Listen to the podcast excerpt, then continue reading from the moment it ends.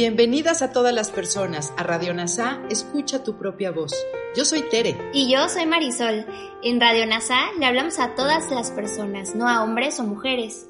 Te invitamos a ser parte de nuestra comunidad. NASA Curarte Tú y un curso de milagros. Te acompañaremos en las lecciones diarias de un curso de milagros. Profundizaremos en las oraciones que se encuentran a lo largo del libro. Hablaremos de temas importantes que permitirán experimentar amor y paz día a día. Y compartiremos entrevistas con maestros adjuntos NASA y maestros de un curso de milagros. Gracias por acompañarnos.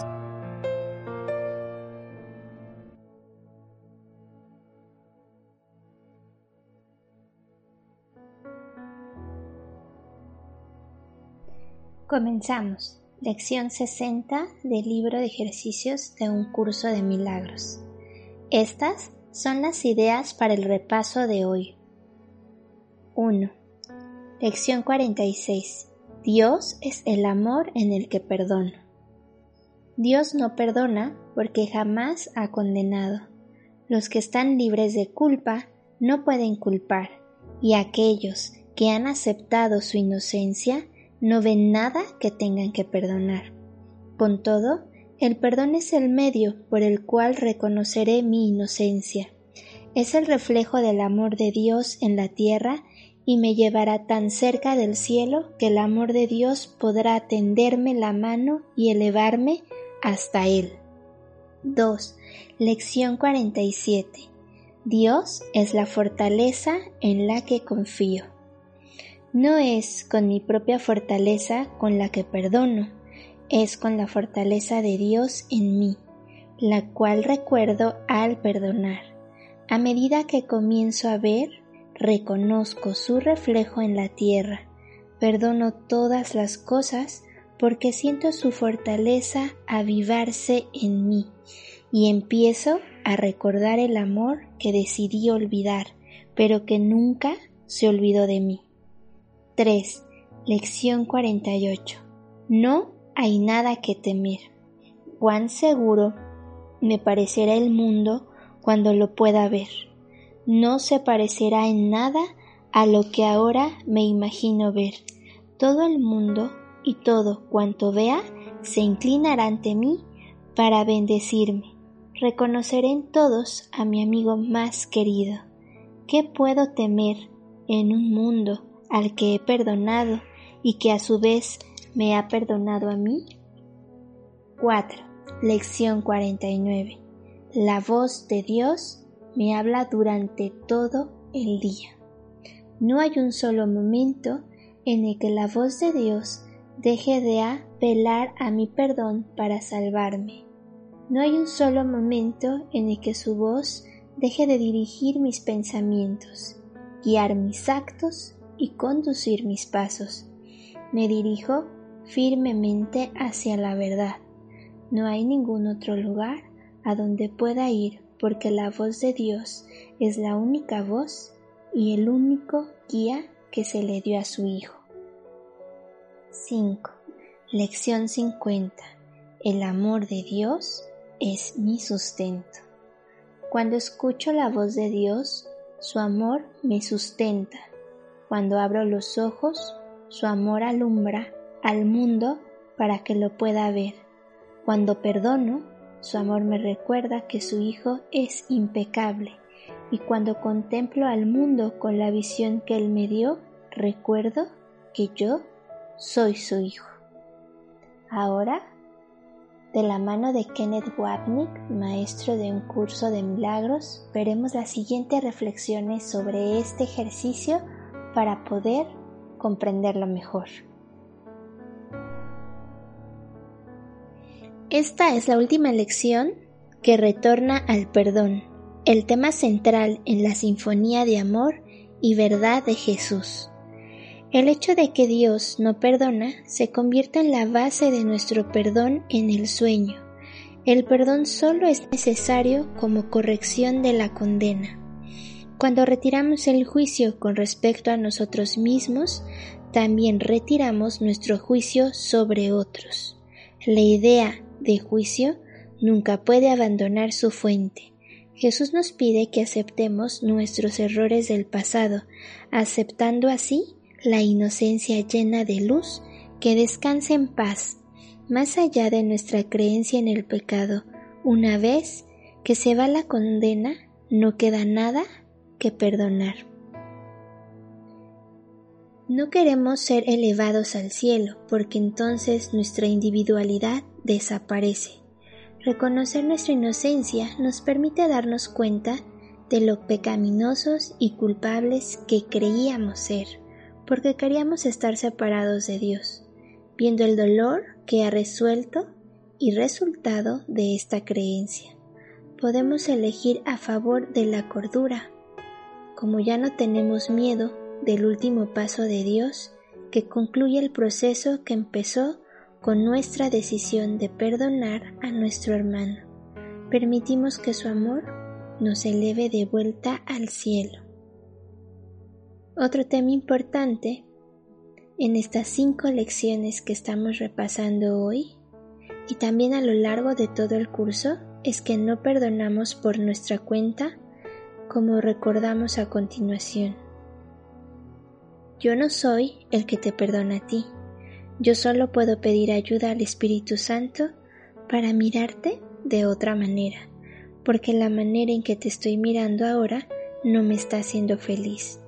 La base es reconocer los efectos dolorosos de mi elección de tener razón, de ser egoísta y especial.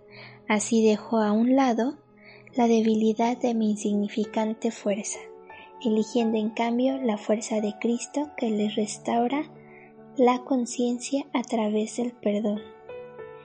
El problema es simplemente que hemos olvidado sin embargo, este olvidar es activo. Hemos elegido olvidar porque queríamos recordar la debilidad de nuestra individualidad en lugar de la fuerza de Cristo. Sin embargo, el olvido de nuestra identidad no la destruyó. Nuestro ser simplemente esperó a que cambiáramos de mentalidad. Cambio efectuado mediante un cambio de percepción, del juicio a la visión, de la debilidad a la fuerza donde nos dice no hay nada que temer? Una vez que elegimos el lugar de perfecta seguridad en nuestras mentes, representado por Jesús, el mundo que experimentaremos fuera y afuera de nosotros será un espejo. No puede no ser así, puesto que las ideas no abandonan su fuente.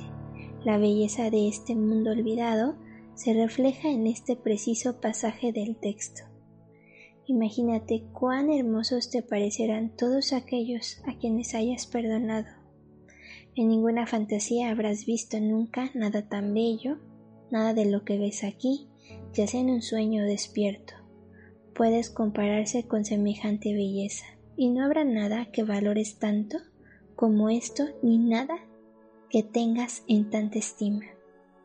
Nada que recuerdes que en alguna ocasión hiciera cantar tu corazón de alegría te brindó ni una mínima parte de la felicidad que esta visión ha de brindarte, pues gracias a ella podrás ver al Hijo de Dios, contemplarás la belleza que el Espíritu Santo adora, contemplar y por la que da gracias al Padre.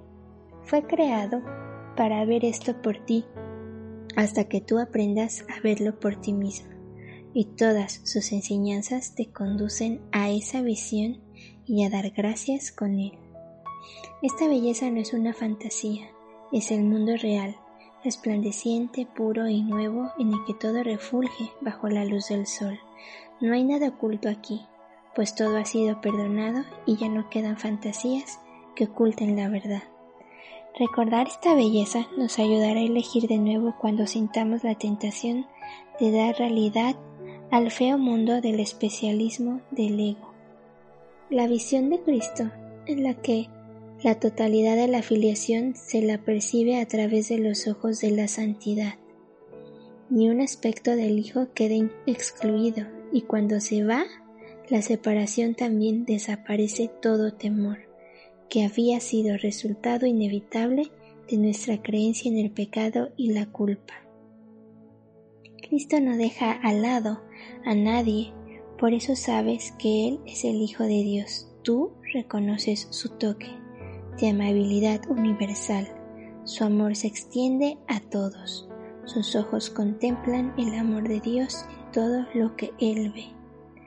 Con tal amor a nuestro lado y dentro de nosotros, el miedo es imposible.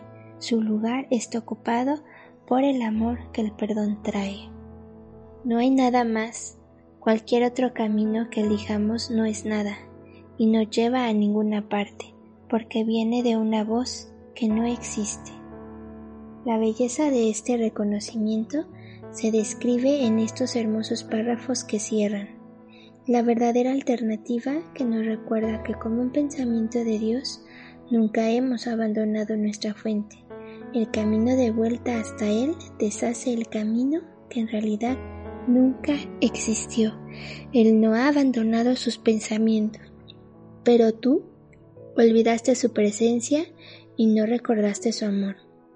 No hay senda en el mundo que te pueda conducir a Él, ni objeto mundano que pueda ser uno con el suyo. ¿Qué camino puede haber en todo el mundo, excepto si la jornada no es más que un errante vagar, que te pueda llevar hasta su interior cuando todos fueron concebidos para separar a la jornada del propósito que debe tener? Todos los caminos que te alejen de lo que eres te conducen a la confusión y a la desesperanza. Sin embargo, él nunca dejó sus pensamientos a merced de la muerte sin que su fuente estuviese eternamente en ellos. No hay camino que pueda alejarte de él, ni jornada que pueda llevarte más allá de ti mismo. El movimiento sinfónico que constituye esta revisión a cabo con un retorno a su tema central. El ciclo del amor concluye con el amor y la sabiduría con lo que empezó. El amor de Dios es mi sustento. Como todos somos uno, cuando me doy cuenta de mi impecabilidad, me doy cuenta de que todos los demás también son impecables. No pueden no ser así si el amor de Dios es su amor. El modo de alcanzar la visión del mundo real es prestar cuidadosa atención al mundo externo, para que pueda enseñarnos que lo externo refleja lo interno, el dolor de nuestras experiencias como cuerpos, interactuando con otros cuerpos, se convierte en la motivación para implorar el otro camino, el otro maestro. Así llegamos a cambiar de mentalidad, elegimos el pensamiento del Espíritu Santo como fuente de nuestro ver y miramos al mundo a través de la visión de Cristo. El mundo real saluda nuestra vista y finalmente recordamos quiénes somos como el Hijo único de Dios. Exclamando alegremente estas palabras de la segunda parte del libro de ejercicios. Regocíjate hoy. No hay cabida para nada que no sea alegría y agradecimiento nuestro Padre ha redimido a su Hijo en este día, ni un solo de nosotros dejará de salvarse hoy. No habrá nadie que no esté a salvo del miedo, ni nadie a quien el Padre no acoja en su regazo, despierta ahora en el cielo, en el corazón del amor. Y así acabamos este movimiento celestial con un pensamiento feliz de unidad, el pensamiento que acaba con la pesadilla de la iluminación y nos despierta alegremente al amor de nuestro Padre. Gracias por unir tu mente a todas las mentes. Soy gratitud.